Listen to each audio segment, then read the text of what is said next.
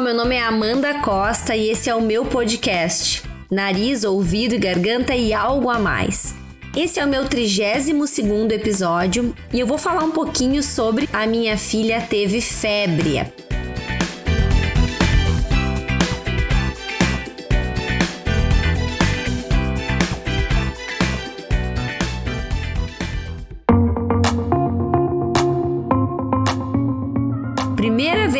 A minha filha Laura teve febre. Como otorrino, eu atendo aí 5 a 6 crianças diariamente no consultório. Muitas delas vêm para investigar febre.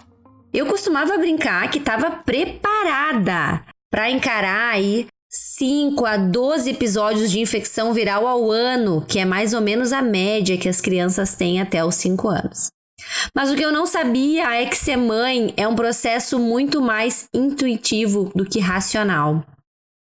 Mas o que é, na verdade, febre? Vocês já pararam para pensar sobre isso?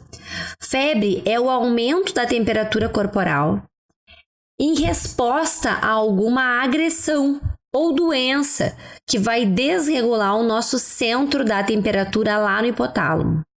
Febre é a queixa mais comum na consulta pediátrica.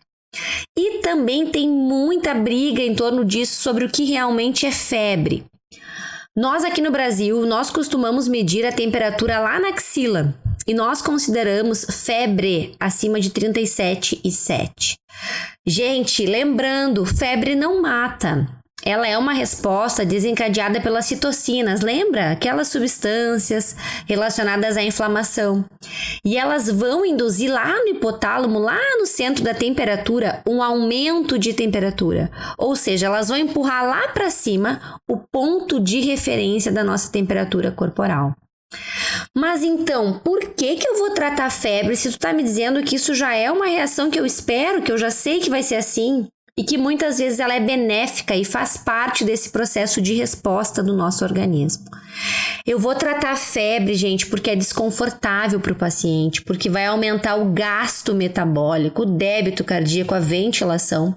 E em algumas crianças propensas podem ocorrer convulsões febris. Mas eu sei, gente, eu sei como médica que esses episódios eles são autolimitados.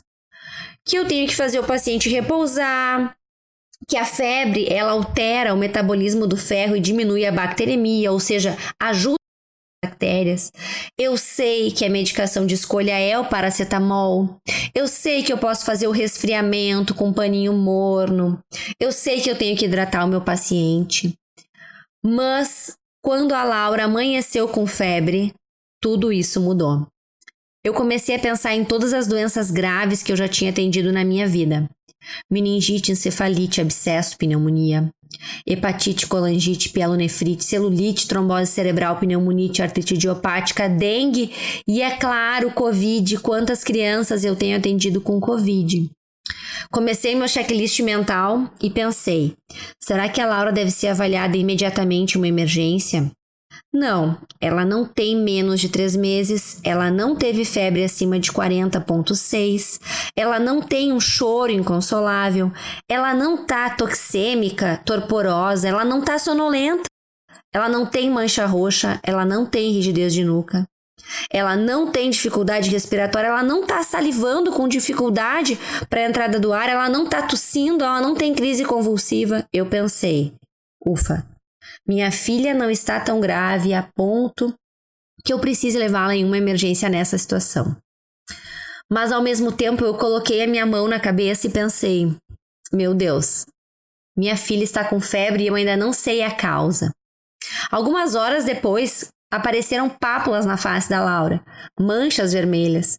E eu respirei aliviada. Todo mundo ficou preocupado na minha casa, mas eu respirei. Quando eu vi aquelas manchinhas no rosto, três ou quatro manchas vermelhas, que são as pápulas pequenas, pensei, um pouco mais provável estarmos diante de um quadro viral. Respirei aliviada e fiz o meu segundo checklist. Será que a Laura deve ser avaliada nas primeiras 24 horas? Ela tem mais de seis meses, então não precisa. Ela não teve febre acima de 40, ela não tem dor ou choro ao urinar. Ela não tá com mais de 24 horas sem febre. Respirei fundo e pensei: vou observar. Tudo isso aconteceu nas primeiras 24 horas que a minha filha teve febre. E logo eu, que atendo tantas crianças com febre, no momento que a Laura teve febre, eu era uma mãe e não uma otorrino. Eu não era médica, eu era a mãe da Laura em busca da causa da febre dela. A Laura ficou muito bem, mas a mãe dela mais ou menos. Eu fiquei alguns dias com aquela sensação de insegurança que só o conhecimento nos traz.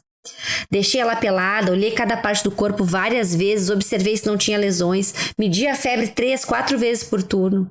Examinei a Laura várias vezes e sofri quando a Laura não comeu, não brincou e só pediu colo. Um filme de terror passou na minha cabeça. E não foi só por 48 horas, eu fiquei durante aquela semana pensativa, pensando em como a saúde dos nossos filhos interfere na nossa saúde.